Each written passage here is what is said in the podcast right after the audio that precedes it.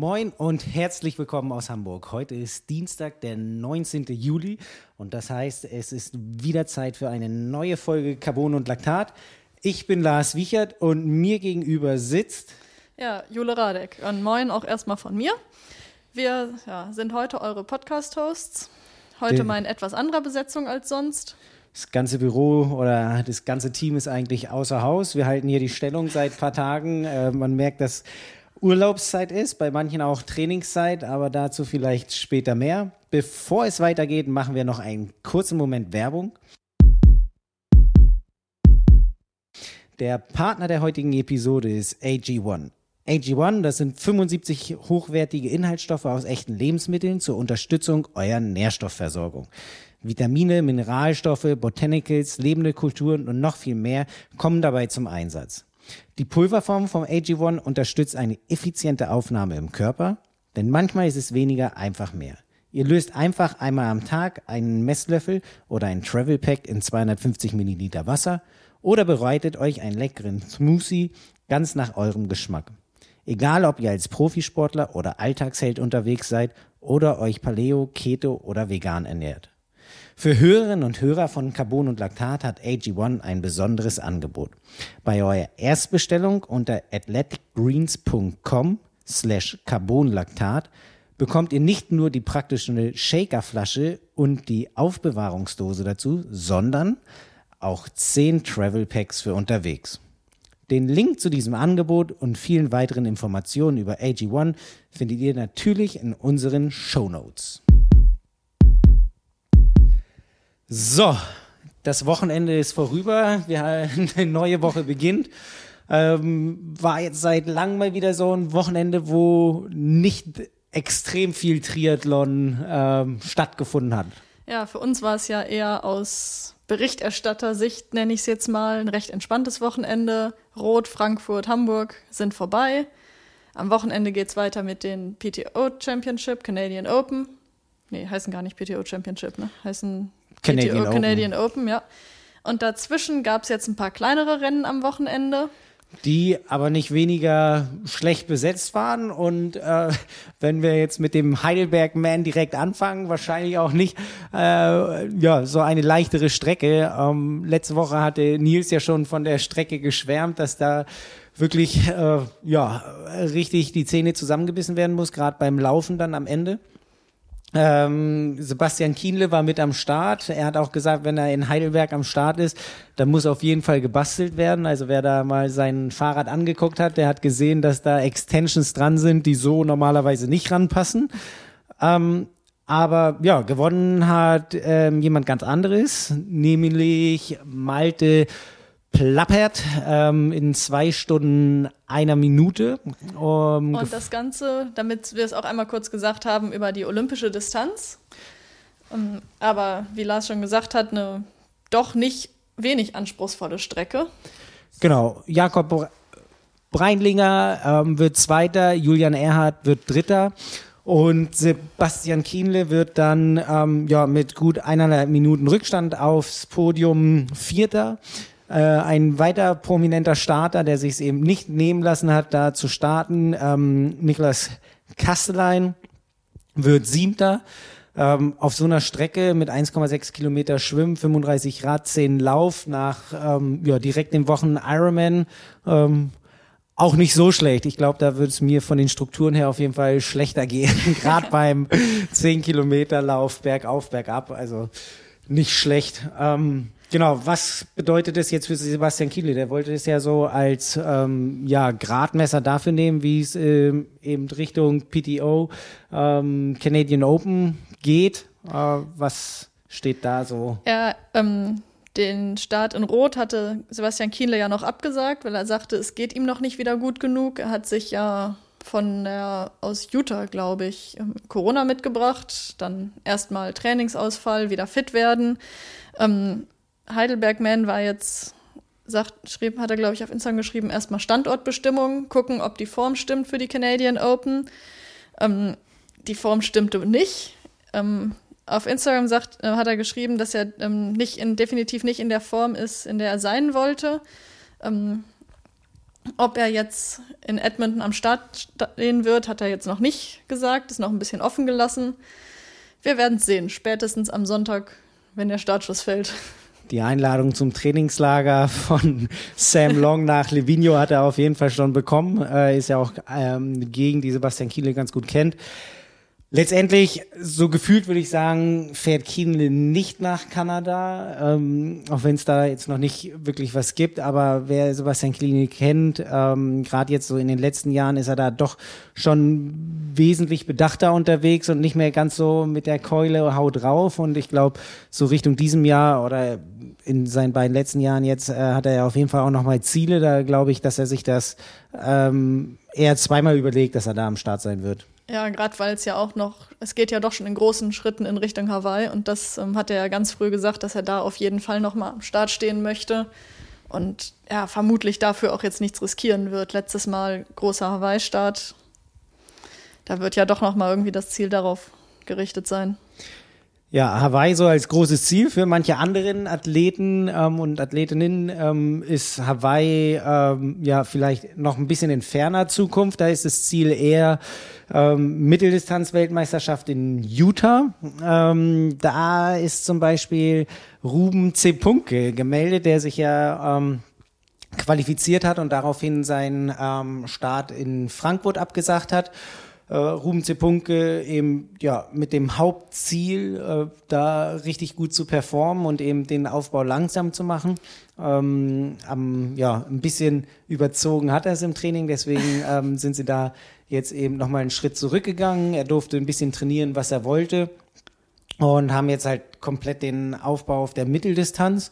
Da war er beim Truma Triathlon unterwegs und, und hat ja in einem wie hat er es geschrieben, äh, verrückten Rennen in dem Sinne für ihn ähm, letztendlich äh, den Sieg nach Hause gebracht, auch in einer recht ordentlichen Zeit mit drei Stunden 57, 29. Ähm, beim Schwimmen hat er einmal äh, ja den Weg in die falsche Richtung genommen, musste sich da zur Führungsgruppe wieder zurückkämpfen, ist dennoch äh, da dann als erster ausgestiegen. Beim Radfahren war er anfangs ähm, alleine unterwegs, war dann ja ein bisschen mit jemandem anders zusammen unterwegs auf der Gesamtstrecke und hat dann am Ende noch ein 1,19er Marathon, äh, Halbmarathon raufgebracht. Äh, insgesamt, so wie er es geschrieben hatte, solides Rennen. Und ähm, genau, also da kann man gespannt sein, wie, wie der Gesamtaufbau bei ihm aussieht. Äh, wenn man da, wenn wir da später auf die Startlisten gucken, wird er ja auf jeden Fall auch noch beim Rennen am Start sein, was nicht so weit von ihm äh, entfernt ist. Aber ja, also ich glaube, der ist auf dem richtigen Weg und äh, wie er es sagt, er möchte da halt wirklich vorne angreifen, ähm, sich in der Weltspitze etablieren. Gerade mit den Schwimmzeiten schafft das ja da auf jeden Fall immer gut vorne mit auszusteigen. Seine Radstärke kennen wir. Und für Utah wird es auf jeden Fall wahrscheinlich interessant oder generell wird es interessant, wie er es da schafft, ähm, ja, seinen Lauf hinten zu stabilisieren. Ja, aber ein paar Monate sind da dafür noch und zumindest die aktuelle Form scheint ja in die richtige Richtung zu weisen. Lassen wir uns mal überraschen, wie es weitergeht und wo wir ihn vielleicht demnächst nochmal sehen. Das Podium wird ähm, ja, komplettiert von Marc Eggeling und Matthias Hohlrieder.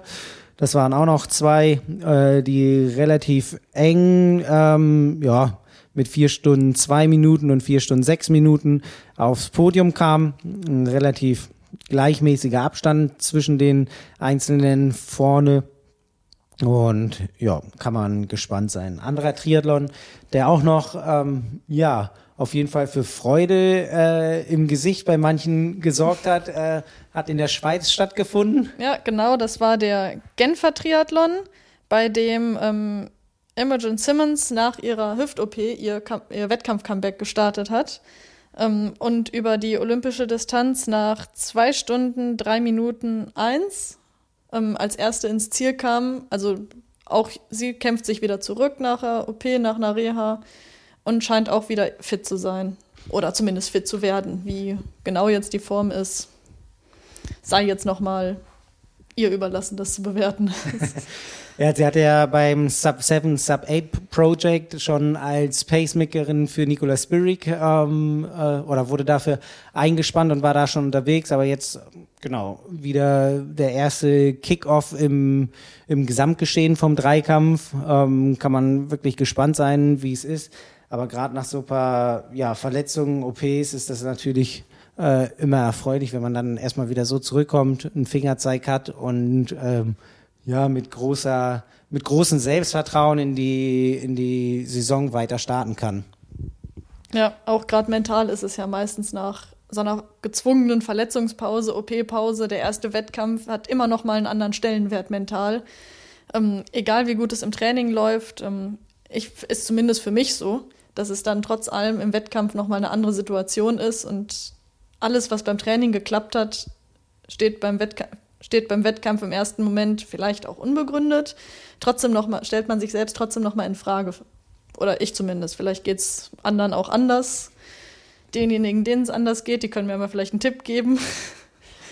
Ja, also dass der Wettkampf, Wettkampf ist auf jeden Fall was anderes, hat man ja auch gesehen, äh, so ein bisschen bei Jan Frodeno, der da auf jeden Fall am Start war in Rot, es versuchen wollte, aber dann gemerkt hat, dass eben im Wettkampf die Sehne noch nicht so hält, wie er sich das wünscht. Ähm, aber gerade äh, ja, Wettkampf kann eben ein guter Fingerzeig in die Richtung sein, dass man da ähm, mit gut Selbstvertrauen weiterarbeiten kann. Mm, da können wir einmal so einen richtig schönen Bogen spannen, wenn wir da auch direkt sagen, ähm, Richtung ja Selbstvertrauen, eventuell nach einer Verletzung oder nach einem mentalen Breakdown wieder zurückzukommen oder generell wieder zurückzukommen. Ähm, wenn wir jetzt auf die Startliste von Lake Placid gucken, fällt uns da nämlich direkt ein Name bei den Frauen auf. Ähm, Sarah True ist mit am Start. Die letzte Langdistanz hat sie in Frankfurt gemacht. Da kann sich, glaube ich, jeder noch dran erinnern. 2019 war das, glaube ich. Glaube, ja. Ähm, als sie da, ja, in Führung liegend, ähm, absolut dehydriert, knappe 400 Meter, 500 Meter vom Ziel aufgeben musste. Ähm, danach kam die Schwangerschaft und jetzt hat sie sich aber ähm, ja wieder komplett zurückgekämpft, hat vor gutem Monat ähm, die Mitteldistanz ähm, Eagle Man gewonnen in vier Stunden 3,52. Ist vorne im Pack mitgeschwommen als zweitschnellste Radzeit und schnellste Laufzeit hat sie da auf jeden Fall gut was mit nach Hause gebracht und ähm, dadurch, dass Lake Placid auch zwei Männer und zwei Frauen Qualiplätze für Hawaii bereit behält, kann es auf jeden Fall ein richtiger Schritt sein. Nachdem sie noch nie auf Hawaii als Athletin war, ähm, kann es gut funktionieren. Könnte auf jeden Fall klappen. Und das Frauenfeld für Lake Placid ist mit ähm, 16 gemeldeten Frauen gar nicht so unfassbar groß. Also ja, wir haben jetzt auch in in der Vergangenheit kleinere Startfelder der Frauen erlebt, wenn wir uns zum Beispiel nochmal an Frankfurt erinnern. Ähm, und es ist ein, ich würde mal sagen, fast ausschließlich nordamerikanisches Starterfeld. Also wenn ich auf die Liste gucke, fast nur Amerikanerinnen, ähm, zwei Kanadierinnen sehe ich da und Kylie Simpson aus Australien als einziger Ausreißer, wenn ich das jetzt mal so nennen darf. Ich muss mich übrigens korrigieren. Ähm, sie hat den zweiten Start Richtung Hawaii nicht geschafft, ähm, als sie in, in Frankfurt aufgeben musste. Wurde natürlich 2018 Vierte bei der Weltmeisterschaft. Ähm, nachdem sie sich bei ihrem ähm, Debüt in Frankfurt 2018 gleich Rang 2 gesichert hat und damit eben die Quali hatte. Ähm, aber ein Jahr später hat es dann halt nicht mehr funktioniert und jetzt dann, ähm, ja, nach Babypause und Corona-Pause ähm, eben hier wieder am Start. Vom Starterinnenfeld würde ich auch sagen, so die beiden Favoritinnen ähm, wahrscheinlich oder so die drei, die da einen ins Auge stechen, sind Heather Jackson, Sarah True, Kylie Simpson, würde ich sagen, sind so die drei, auf die man da auf jeden Fall ein Augenmerk legen kann. Ähm, das Positive ist, wer Lust hat, kann es auf jeden Fall live verfolgen. Genau, und zwar ähm, überträgt Ironman das Rennen wieder auf Ironman Now, also über Facebook oder YouTube. Und das Ganze, die Übertragung beginnt um 12 Uhr deutscher Zeit am Sonntag, wenn ich mich jetzt nicht irre. Genau, also entspannt. Ähm, Gerade wenn jetzt die Hitzewelle hier reinrollt, kann man da gut äh, über die Mittagszeit sich äh, entspannt zurücklegen und da mal schauen, was so ähm, bei den amerikanischen Meisterschaften ähm, abgeht. Es gibt auch ein Männerrennen, ähm, da auch viele Amerikaner am Start. Äh, sehr gespannt darf man sein, ob Cameron Worth wirklich am Start ist. Er steht auf jeden Fall auf der Startliste, ähm, hat sich ja ähm, jetzt gerade letztes Wochenende in Spanien den Qualiplatz geholt für Hawaii. Ähm, könnte mir also vorstellen, dass er jetzt erstmal nur auf der Startliste steht, äh, den Startplatz ähm, ja nicht annimmt, dadurch, dass er die Quali drin hat. Ähm, kann mir so insgesamt nicht vorstellen, dass er es da jetzt schon wieder versucht. Ja.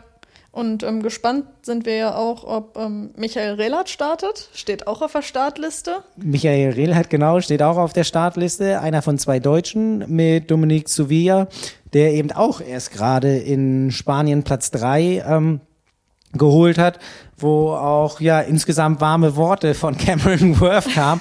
Und zwar ähm, sollte Dominik sich doch äh, lieber auf seinen Vollzeitjob konzentrieren und ähm, nicht so viel aufs Training oder lieber in einen Vollzeitjob wechseln, weil wenn er jetzt den Fokus komplett aufs Triathlon geschehen und aufs Profitum legt, dann ähm, werden da alle ziemliche Probleme bekommen. So ungefähr die Aussage von Cameron Worth. Also das zeigt schon mal den riesen Respekt vor der Leistung, die da in Spanien absolviert wurde. Also da kann man auf jeden Fall gespannt sein, was die beiden, ob die beiden Deutschen am Start sein werden und ähm, ah, Stefan Schumacher auch noch. Also wir ähm, haben sogar noch einen dritten Deutschen auf der Startliste, den wollen wir natürlich nicht unterschlagen.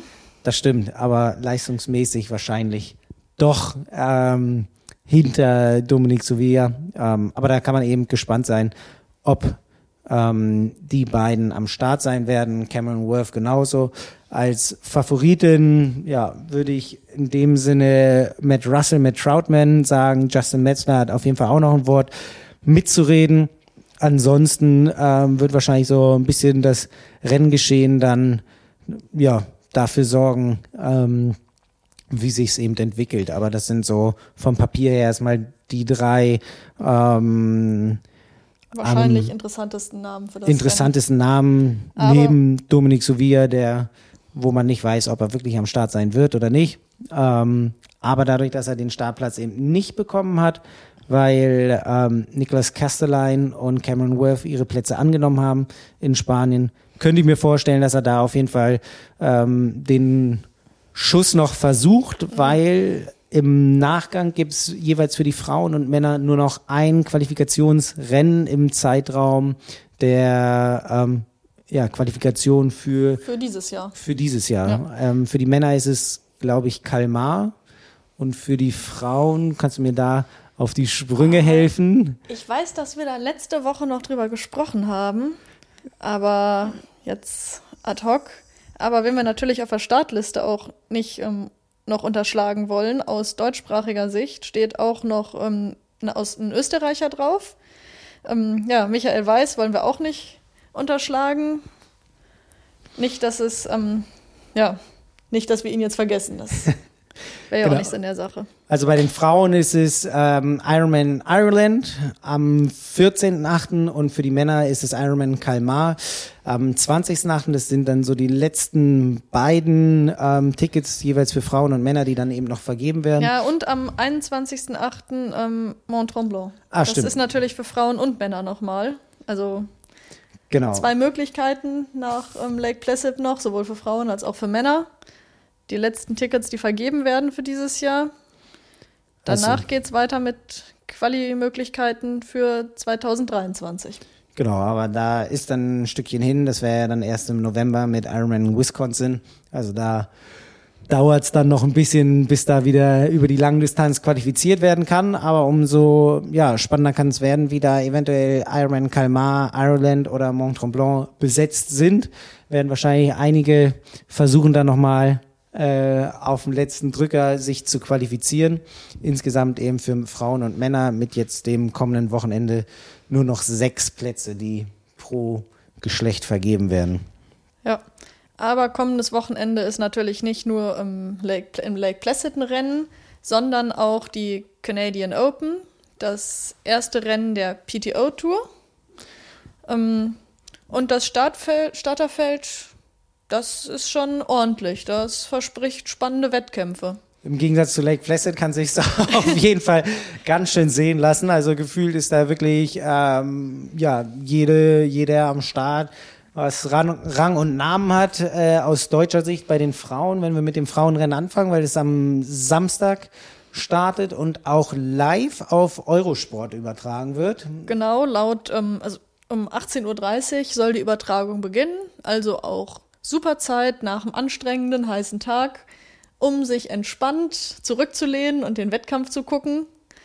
Und Eurosport ist ja nicht mal Pay-TV, es ist ja im Fernsehprogramm ganz normal verfügbar. Oder für diejenigen, die kein Fernsehen haben, auch über Join kostenlos abrufbar. War es zumindest letzte Woche noch. Ich denke mal, da wurde jetzt nichts geändert. Genau, ja, aus deutscher Sicht Laura Philipp am Start, einzige deutsche Starterin. Ähm, wenn man dann noch so ein bisschen die Gesamtstarterliste, Starterinnenliste runterscrollt, ähm, ja, fallen einem Sky Mönch ähm, und Emma Pellin Brown auf jeden Fall ein. Emma Pellin Brown gerade über die Mitteldistanz Ironman Europameisterin geworden in ähm, Elsinore und auch mit ordentlich ja, Rennen bepackt dieses Jahr, was die Mitteldistanz angeht. Ja. Da könnte man auf jeden Fall ein Auge drauf haben. Und genauso ja Laura Philipp, die als ähm, Ironman ähm, Europameisterin in, mit ihrem Sieg hier in Frankfurt ähm, nochmal bewiesen hat, dass sie auch nach ihrer Corona-Infektion wieder komplett zurück war. Sie hatte ja, war ja auch erst. In, in Hamburg erst, hat sie gewonnen. Oh, Entschuldigung, meine ich ja. in, in Frankfurt war es war eine andere Frank Deutsche. Ja, und Frankfurt war auch nur Männer-EM. Genau. Es ist alles sehr verwirrend. Aber ja. danke, hast, du hast recht. Aber eben auch ähm, ja mit etwas kürzeren ähm, ja, Laufen, etwas längerem Radfahren als auf der Mitteldistanz. Ähm, kann es auf jeden Fall spannend werden. Ähm, Gerade auch mit denen, die dann auch äh, von der olympischen Distanz kommen, wie Nicola Spirik zum Beispiel, die da ja in ihrer Abschlusssaison jetzt anscheinend noch die ähm, PTO-Tour mitnimmt. Ja gut, aber Nikolaus Spirik, die zwar von der olympischen Distanz kommt, aber die auch schon auf längeren Distanzen bewiesen hat, dass sie sehr, sehr stark dabei ist. Keine Frage. Also es ist nicht nur eine Sportlerin der olympischen Distanz. Das stimmt, hat ja auch gerade äh, als zweite Frau in dem Sinne die, ähm, Sub 8 geschafft. Also von daher, sie kennt sich auf jeden Fall auch mit längeren Distanzen aus. Ähm, Sarah Perez Sala auf jeden Fall auch äh, richtig gut unterwegs. Also ja, Ashley Gentle, man, man kann so die prominenten Namen ordentlich runtergehen und ähm, das könnte richtig, richtig spannend werden ja. und auch schön, dass es mh, mm, im Free TV übertragen wird. Ja, und vor allem, weil die Distanz ja auch mit so einem bisschen Mittelding zwischen Mitteldistanz, Langdistanz, es sind ja zwei Kilometer Schwimmen, 88 Rad und 20 Laufen, also dass man, nee, und mal, jetzt komme ich aber auf 110. Ja, 100, 100 Kilometer 100 insgesamt. Kilometer, also werden es wahrscheinlich 10 Laufen sein hinten raus, wenn ich mich jetzt nicht irre. Ja, ähm, jetzt haben wir uns hier. Jetzt haben wir uns hier komplett verfranst. also es sind in Summe 100 Kilometer. Zwei Kilometer werden geschwommen, da bin ich mir ziemlich sicher. Ähm, waren es 78 Rad und 20 Laufen oder 88 Rad 10 Laufen? Das 18 laufen. Also zwei 80, Kilometer ja, schwimmen, 80, 80 Grad, Grad, und 18, 18 laufen. Lauf. So kommen wir am Ende auf die 100 Kilometer. So kommen wir hier am Ende auf die 100 Kilometer, genau. Ähm, also etwas weniger Radfahren, etwas weniger Laufen, äh, mehr Schwimmen als bei der Mitteldistanz. Wobei wir sagen, die 100, 100 Meter. Meter sind jetzt mal geschenkt. Also genau. ich glaube, die fallen am Ende nicht mehr ins Gewicht. Dem einen oder anderen werden sie wahrscheinlich auch gar nicht so wirklich auffallen.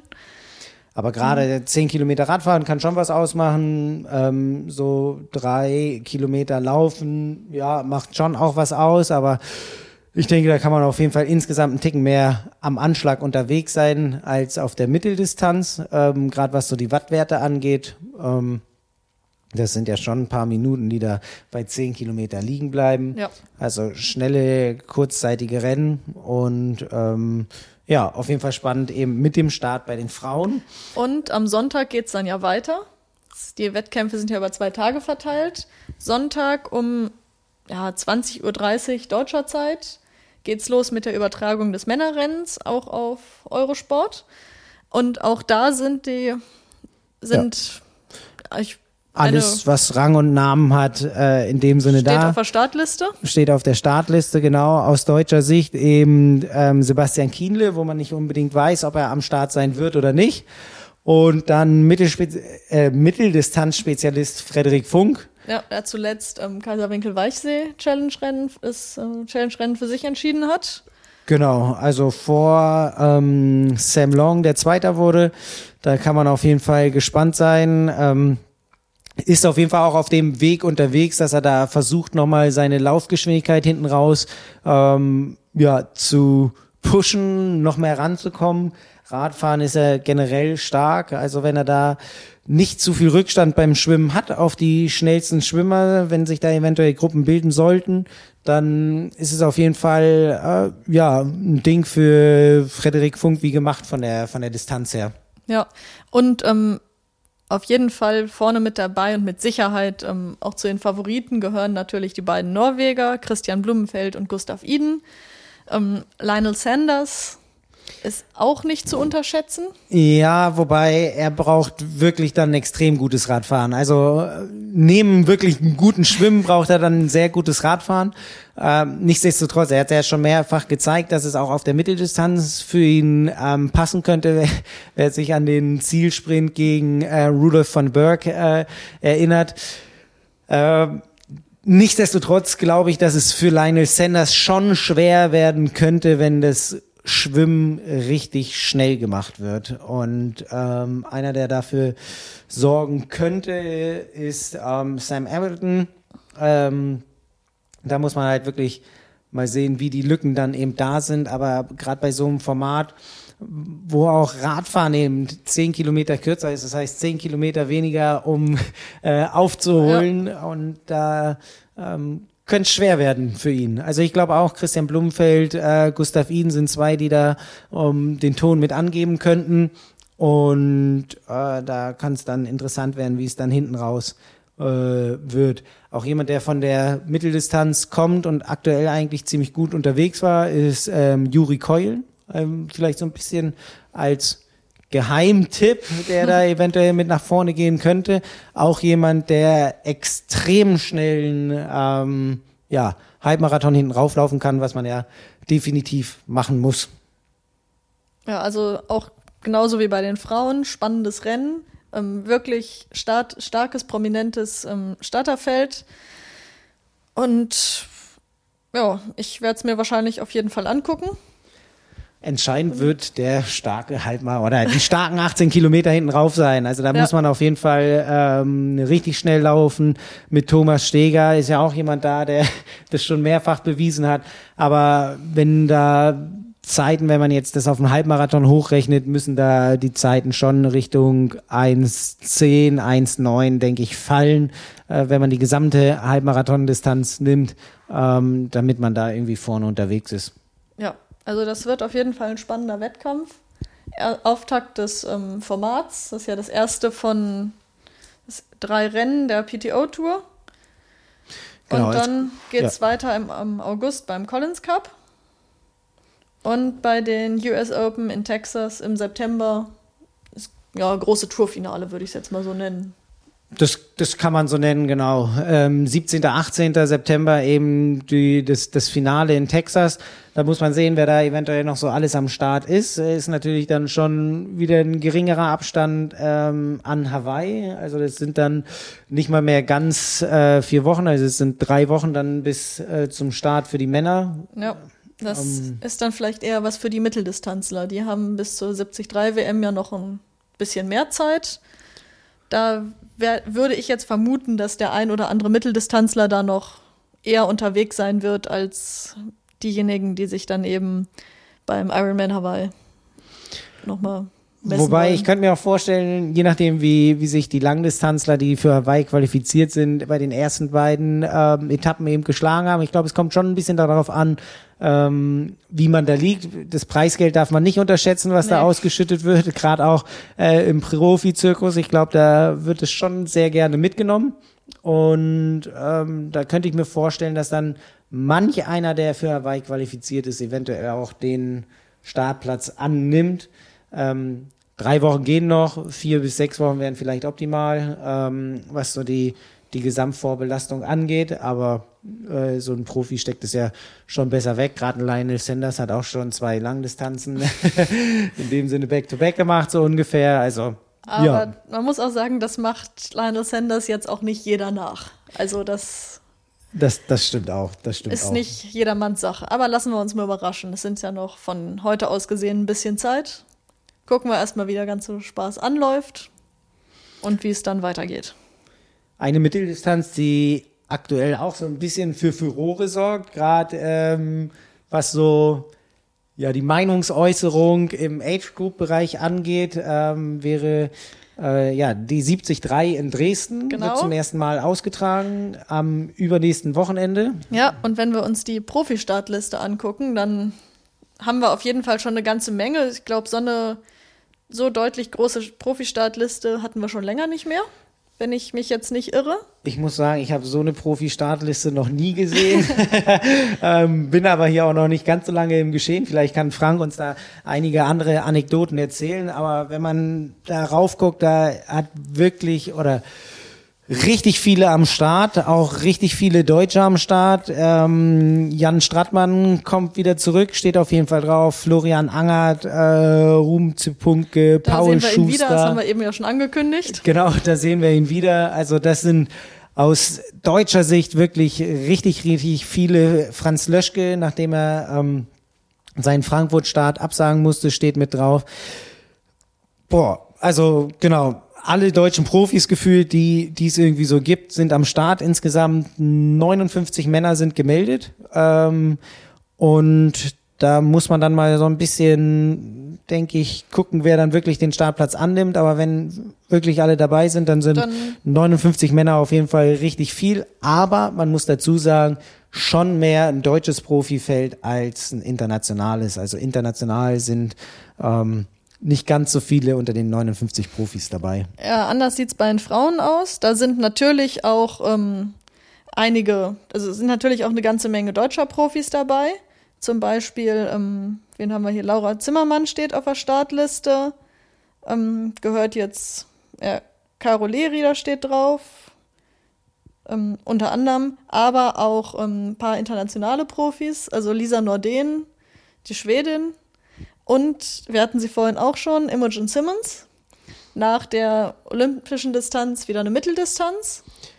Ja, also was heißt klassischer Aufbau, aber denke ich mal über die olympische Distanz erstmal testen, wie alles funktioniert, wie man in den Rennrhythmus reinkommt und eben dann jetzt hier mit der Mitteldistanz ähm, wieder auf ihren normalen Distanzen unterwegs. Mm, Ist ja aktuell auch eher noch auf der Mitteldistanz heimischer als auf der Langdistanz. Von daher ähm, insgesamt 102 Profis eben mit Männern und Frauen gemeldet. Ähm, ja, kann auch wirklich interessant werden, wenn die Radstrecke passt. Ja, genau. Radstrecke ist im Moment so ein großes Thema. Ähm, die Radstrecke war ursprünglich anders angekündigt, als sie jetzt ist. Ironman hat sie geändert, was sie aber auch dürfen. Es steht, ich denke mal, jeder Athlet, der das, der sich zu dem Wettkampf meldet, wird es eigentlich mal gelesen haben, dass er es auch unterschreibt, dass Strecken geändert werden können aus verschiedenen Gegebenheiten ähm, und der Veranstalter die Athleten auch nicht gesondert informieren muss. Ich kann verstehen, dass es einige natürlich ärgert. Ich melde mich für einen Wettkampf an, der als nicht so ähm, mit, mit nicht so vielen Höhenmetern beschrieben wird. Und am Ende kommt ein Wettkampf mit deutlich mehr Höhenmetern. Aber Ja, man muss, man muss dazu sagen, so, so eine Streckenführung ist, glaube ich, nicht gerade leicht. Also für, für die Veranstalter ist es wirklich ein äh, richtig harter Kampf. Äh, es wird eine Strecke rausgesucht, die geht dann durch mehrere Gremien durch. Wird dann entschieden, ähm, da, oder die Polizei muss ja dann auch ein Wort drauf haben, die Stadt hat ein Wort drauf, das wird genehmigt, äh, hier und da, das können wir machen, das können wir nicht machen. Und ja, wenn dann einige Teile abgelehnt worden sind oder abgelehnt werden, wie es jetzt anscheinend in Dresden der Fall war, dann muss man sich eine neue Strecke raussuchen. Ähm, da wird dann natürlich auch immer geguckt, äh, geht's durch die Stadt, kann man eventuell kleine Ausweichstraßen nehmen, um da ja die ähm, Genehmigung eher zu bekommen. Wichtig sollte, egal wo, bei der Streckenführung immer das Wohl des Athleten beziehungsweise die Sicherheit des ja. Athleten im, im Fokus stehen. Ähm, je nachdem, wie es eben gemacht wird, also auf Gefahrenstellen einfach hinweisen ist ähm, oder auch Ordner hinstellen ist so das Mindeste, was man an gefährlichen Situationen oder Stellen haben sollte. Und ähm, es gibt ja einige Wettkämpfe, wo es dann dran steht, Slow down, ähm, Bremsen benutzen oder Kopfsteinpflaster. Oder und dann liegt es wiederum im Ermessen des jeden einzelnen Sportlers, ja, wie er damit umgeht. Ähm, aber ich glaube auch, dass wenn man sich eben das als Zielwettkampf ausgesucht hat und sich die Strecke dann eventuell so weit verändert, dass man eventuell ein flaches Rennen erwartet und auf einmal ist es ein ganz hügeliges oder man ist sich noch nicht so ganz sicher, weil es eben als ähm, erstes Rennen ausgewählt wurde und dann kommen 400 Meter, 400 Höhenmeter dazu, also ja, eine Hälfte an Höhenmetern, die, die äh, eben vorher waren. Ähm, nichtsdestotrotz, ich glaube, was eben so ein bisschen ja, mulmiges Gefühl, was da so ein bisschen aufgestoßen ist, ist einfach die Kommunikation. Ich glaube. Wahrscheinlich, äh, ja. Wie es scheint, äh, in vielen Sachen, wenn da einfach offen kommuniziert hätte oder wenn man offen kommuniziert hätte, dass die Strecke geändert werden muss, dass die jetzt so und so aussieht, ähm, dann wäre vielleicht nicht ganz so viel losgetreten worden, wie wenn es einfach so im ja Stillen in dem Sinne geändert wird und es dann so aufkommt. Aber ja, ich finde, wenn's, ähm, wenn beide Seiten eben Ausrichter und auch die Athleten dafür sorgen, dass es ein sicherer Wettkampf ist, weil eben aus beiden Sichten ähm, richtig gearbeitet wird, dann ähm, glaube ich, steht dem guten Rennen in Dresden nichts im Weg. Aber man muss jetzt natürlich mal schauen, was die Radstrecke was, macht. Was die Radstrecke am Ende wirklich bringt. Wir haben sie ja auch nicht ausprobiert. Wir sitzen hier in Hamburg und ja, wir haben die Strecke an sich noch nicht gesehen. Genau, also zwei Wochen noch Zeit, um die richtige, oder eineinhalb in dem Sinne so ungefähr, noch, ja. genau, um die richtige Strecke für alle Athleten da zu haben. Ähm, dennoch glaube ich, wenn es, so wie es aktuell aussieht, da wirklich ein gutes erstes Rennen in Dresden werden wird. Ähm, und dann kann man sich da überraschen lassen, wie es dann an dem Tag war und dann eventuell ähm, Verbesserungen oder die Kritik auch fürs nächste Jahr annehmen. Aber ich denke dennoch, wenn beide Seiten da ähm, ja, vernünftig miteinander kommunizieren, dann ähm, ist es auf jeden Fall ein Weg, den man ganz gut ähm, machen kann. Ja, das denke ich auch. Lassen wir uns überraschen. Das Profi-Startfeld zeigt auf, oder verspricht auf jeden Fall schon mal ein spannendes Rennen, wenn denn alle an den Start gehen. Das ist jetzt natürlich auch noch nicht so klar. Das wird sich wahrscheinlich dann Anfang nächster Woche rauskristallisieren, wer wirklich da ist. Aber ich genau. denke mal, bei der Menge an gemeldeten Athleten, auch jetzt ganz blöd gesagt, wenn jetzt so die Hälfte der Profis antritt, könnte es immer noch ein sehr spannendes Rennen werden. Gerade aus deutscher Sicht. Also das äh, finde ich auch aus deutscher Sicht. ist Es äh, ein absolut äh, sehenswertes Rennen ähm, mit paar Athleten, die richtig gut dabei sind, mit Jan Strattmann zum Beispiel, der wieder zurückkommt, ähm, nachdem er gesundheitliche Probleme hat und da wieder Fuß fassen möchte. Ähnlich mit Felix Henschel, der eben ähm, letztes Jahr äh, Dritter in Rot wurde und auch lange mit ähm, Achillessehnenproblemen zu kämpfen hatte. Ähm, ja, mal schauen. Äh, da kann man dann auch mal gucken, ob die Hitzewelle anhält, ob die Athleten dann nicht nur mit einer hügeligen Radstrecke zu kämpfen haben, sondern auch, auch mit, mit extrem hohen Temperaturen, wie wir sie ja diese Woche erwarten, auch gerade hier erwarten. Ich glaube, wir haben hier in Hamburg ja Glück, noch ein bisschen. Ja, die Hitzewelle ist schon angekommen jetzt. Also heute sind schon 30 Grad. Ich muss sagen, äh, am Wochenende, als mir ähm, meine Kollegen aus der Swift Tree Academy geschrieben haben, dass sie in Großbritannien irgendwie 35 Grad haben und schwitzen ohne Ende. Und ich war äh, am Sonntagmorgen Radfahren bei ähm, guten 14 Grad mit Nieselregen und ich war mit Armling und Beinling unterwegs. Da habe ich dann schon gedacht, wie sieht hier die Hitzewelle aus? Ähm, aber was sind so Tipps, eben wenn es so heiß wird, wenn die Sonne richtig knallt, äh, um sich da zu akklimatisieren beziehungsweise zu trainieren? Was würdest du da machen? Was sind deine Tipps für fürs Hitzetraining? Also auf jeden Fall, sofern es möglich ist, das Training flexibel legen, also in die Morgenstunden, wenn es eben einfach noch nicht so heiß ist, oder auch gegen Abend, wenn es wieder abkühlt, sofern die Möglichkeit besteht. Also ich kann das jetzt für mich sagen, ich bin bei meinem Schwimmtraining leider auf fixe Zeiten angewiesen. Wir haben die Zeiten vom Verein, wir können ganz schlecht sagen, ach, heute ist warm, wir wollen aber gerne mal früh trainieren. Dann müssen wir da eben durch. Wobei ich das auch ehrlich, ehrlich sagen muss, beim Schwimmen finde ich es nie so schlimm. Ich kann auch besser bei hohen Temperaturen schwimmen, als ich bei hohen Temperaturen laufen oder Radfahren kann. Gut, beim Schwimmen hast du ja immer noch die, das Wasser als Abkühlung. Wenn das Wasser dann auch auf äh, über 30 Grad steigt und man gefühlt in der Badewanne unterwegs ist, das ist dann natürlich was anderes. Aber äh, da äh, wirst du ja schon immer noch gekühlt, hast ja, ähm, ja eben die Abkühlung durchs Wasser ist dann danach eher immer so ein bisschen nervig, dass man so extrem lange nachschwitzt, finde ich persönlich. Aber das wäre ja im Triathlon-Training gesehen, äh, wenn man den Kontext betrachtet, noch mit das Angenehmste. Ja, mit Sicherheit. Das die einzige Gefahr, die ich dann beim Schwimmen sehe, was man halt einfach immer im Hinterkopf behalten muss. Man schwitzt auch beim Schwimmen.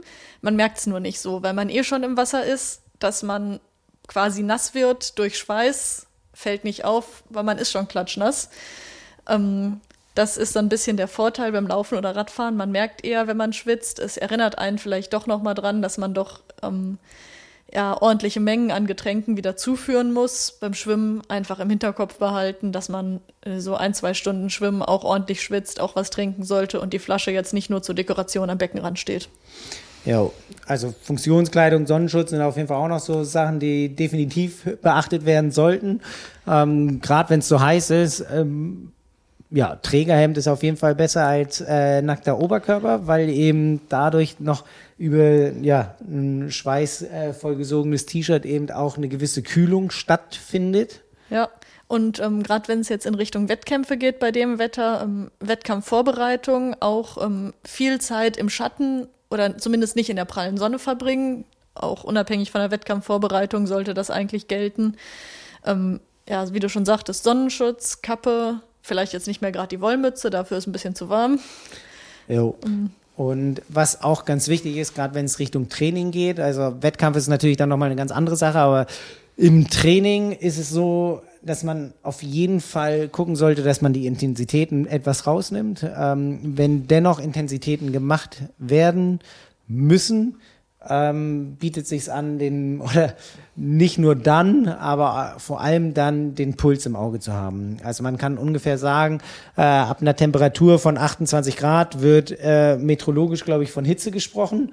So ja, kann man es genau so kann man es sagen. Ähm, und ab dem Zeitpunkt, wo Hitze in dem Sinne ähm, ja, das Wetter uns Hitze mitbringt, ist es so, dass der Puls schon leicht mal um zehn Schläge in den gleichen Intensitätsbereichen steigen kann. Ähm, und da muss eben wirklich darauf geachtet werden, dass man eben da eher zurücknimmt, äh, nicht zu viel möchte, um den Körper da nicht eher mehr zu schaden, als ihm Nutzen hinzuzufügen. Und natürlich immer, es gilt so oder so, aber bei Hitze nochmal besonders auf den Körper hören. Wenn dann eine Intensität, hohe Intensität im Trainingsplan steht und es aber einfach nicht geht, nicht auf Teufel komm raus weiter trainieren, sondern lieber mal zurückfahren und nicht bis zum absoluten Umfallen trainieren. Das, ähm, da ist niemandem mit geholfen. Vielleicht ist kurzfristig eine Einheit zwar nicht so absolviert, wie sie sein soll, aber besser eine Einheit falsch machen und dafür dann weiter trainieren, als sich zwei, drei Tage rausnehmen, weil man es übertrieben hat. Und ja, so die, die kritischsten Stunden in dem Sinne, wenn man sich die Sonne anguckt, ist von, oder die, die Hitzebelastung, gerade auch im Zusammenhang mit der Ozonbelastung, sind zwischen 11 und 15 Uhr.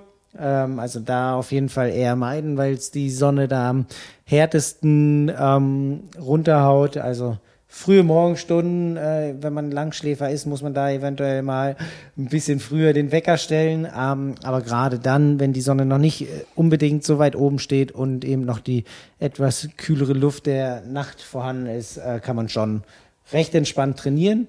Äh, ansonsten ähm, vielleicht auch so ein bisschen seine Körpertemperatur im Blick haben und da ähm, auf jeden Fall eventuell über eine gewisse Anpassung gut mitarbeiten.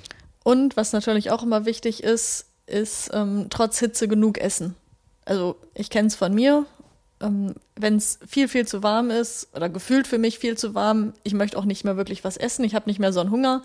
Spätestens beim Training merke ich dann aber, dass das eine doch eher se semi-gute Idee war.